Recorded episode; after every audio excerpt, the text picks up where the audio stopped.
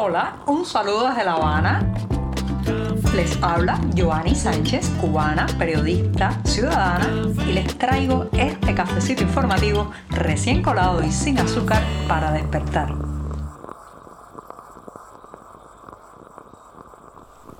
Jueves algo invernal aquí en la capital cubana. Después de una madrugada bastante fría, la gente ha salido desde temprano en este 7 de diciembre de 2023 con sus abrigos, sus bufandas, sus medias altas, en fin, una imagen que rara vez se ve ya en este país. Yo estoy, eso sí, aquí frente al micrófono con mi café ya servido, caliente todavía, para darme el primer sorbito de la semana y seguir celebrando este quinto aniversario del cafecito informativo que está cumpliendo a lo largo de este mes de diciembre. Así que voy con este buchito mañanero.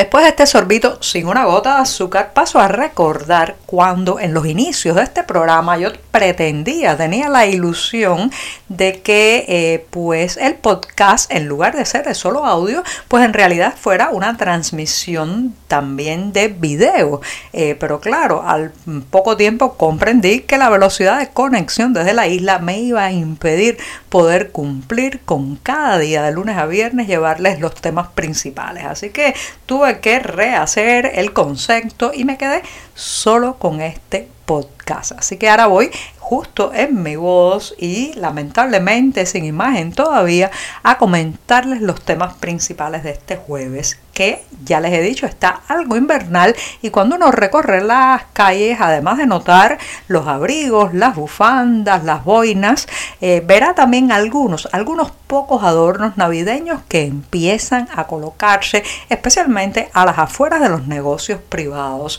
Se ven desde pequeños árboles de Navidad, también luces de colores eh, y eh, pues algunos muñecos inflables que pues remedan desde renos, osos, hasta la figura de Santiclo. Así que bueno, sí, empiezan a aparecer, pero sin embargo debo añadir que el espíritu navideño está muy pasado por agua este 2023. Antes, algunos años antes, pues ya se notaba desde los primeros días de diciembre y la gente estaba más ilusionada, pero lamentablemente en esta ocasión hay mucha desesperanza y mucha soledad. Conozco muchas familias que prácticamente se, ha quedado, se han quedado solo los abuelos, eh, se han quedado unos pocos después de que los hijos, los nietos, los sobrinos, los hermanos emigraron, atravesando algunos de ellos Centroamérica, otros optando por rutas más lejanas y peligrosas. Y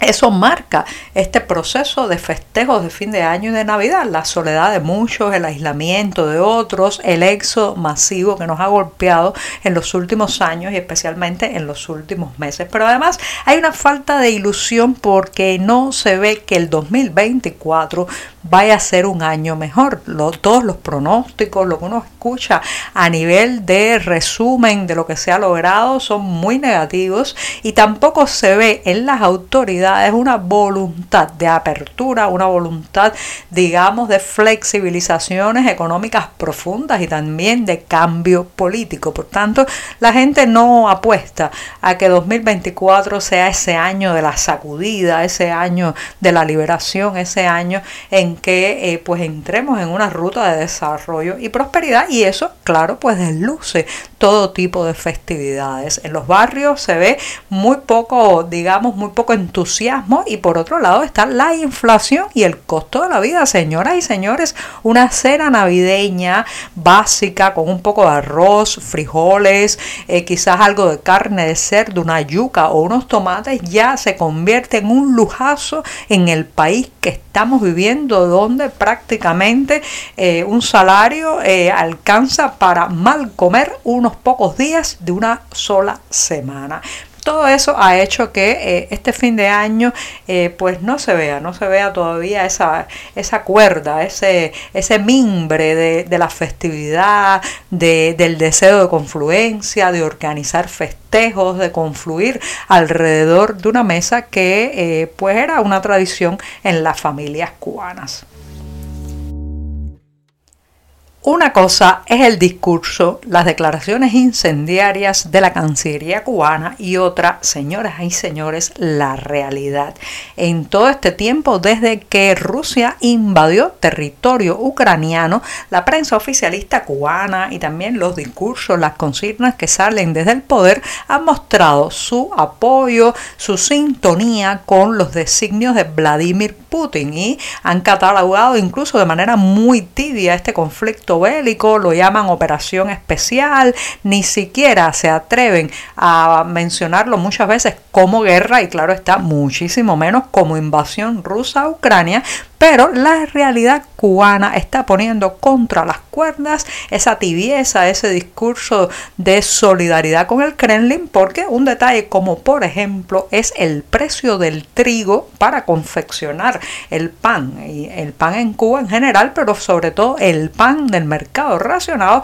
se ha disparado hasta tres veces desde el comienzo de la invasión rusa a Ucrania. Así lo han tenido que reconocer los directivos de la industria alimentaria, de la empresa que conforma esta industria alimentaria en la provincia de Santi Espíritu, que aseguran va a haber que recortar en los próximos días el tamaño del pan del racionamiento, que pasará de unos 100 gramos aproximadamente que debía tener a pesar solo 60 gramos. Eso sí, no pueden garantizar la estabilidad. Ya hay reportes de residentes en Santi Espíritu que se quejan de que el pan viene una vez, después desaparece dos o tres días, después vuelve a aparecer en muy mala calidad, después se ausenta nuevamente de las panaderías estatales y ahora pues eh, viene, vendrá, digamos, con un tamaño mucho más menoscabado porque el país no tiene dinero para comprar ese trigo que se ha encarecido tremendamente debido a los delirios bélicos de Vladimir Putin.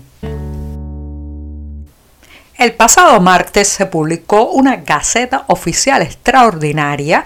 que regula el tiempo que pasa una persona fuera del país antes de perder su cuota del mercado racionado. Si antes se permitía que pudiera estar fuera hasta tres meses antes de que eh, pues le retiraran la posibilidad de comprar en estas bodegas del racionamiento, pues ahora se queda en solo dos meses. Esto pues es, es, un trámite que pueden hacer las propias familias, incluso las autoridades impulsan a que el viajero lo haga antes de salir de Cuba en las tenebrosas oficinas del registro del consumidor, conocidas en Cuba como OFICODA, y donde se hacen todos los trámites, el calvario de trámites relacionados con esa entidad que es el mercado racionado que lleva acompañando la vida de los cubanos lamentablemente hace más de 60 años. Esta nueva Gaceta Oficial ha generado un mar de burlas y rechiflas, digámosle así, por parte de los consumidores que aseguran que eh, pues se gasta más en la confección de las libretas del racionamiento que llevan papel, lleva cartulina también y en todos los trámites de las oficodas hay que pagarle al personal que trabaja allí, llenar documentos, gastar tinta de los bolígrafos, que eh, lo que eh, pues digamos se puede adquirir a nivel de cuota del mercado racionado porque cada vez hay menos productos, cada vez pues cuando uno se acerca a estas bodegas hay menos opciones para los consumidores. Incluso ahora mismo, en este mes de diciembre, en muchísimas bodegas a lo largo de la isla no ha llegado siquiera la cuota de arroz de diciembre. Así que bueno, ahora una nueva regulación, más burocracia sobre un mercado que está herido de muerte. Y no solamente herido de muerte, sino que ha herido de muerte buena parte también de la economía cubana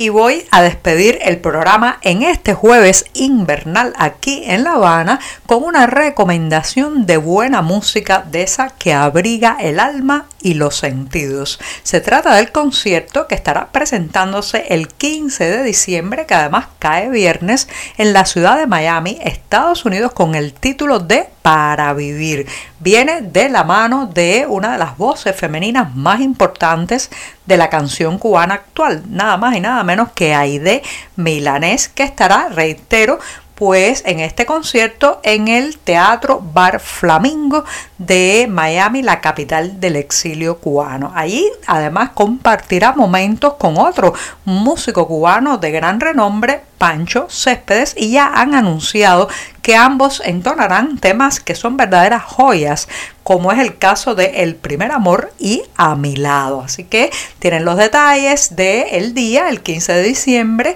el lugar, el bar Teatro Flamingo, las voces de Pancho Céspedes y Aide Milanés y lo que les falta como el horario y la dirección los pueden encontrar como siempre les digo en la cartelera del diario digital 14 y medio. Y con esto sí, pongo punto final y me despido hasta el programa de mañana viernes, el último cafecito informativo de esta semana. Por hoy es todo. Te espero mañana a la misma hora.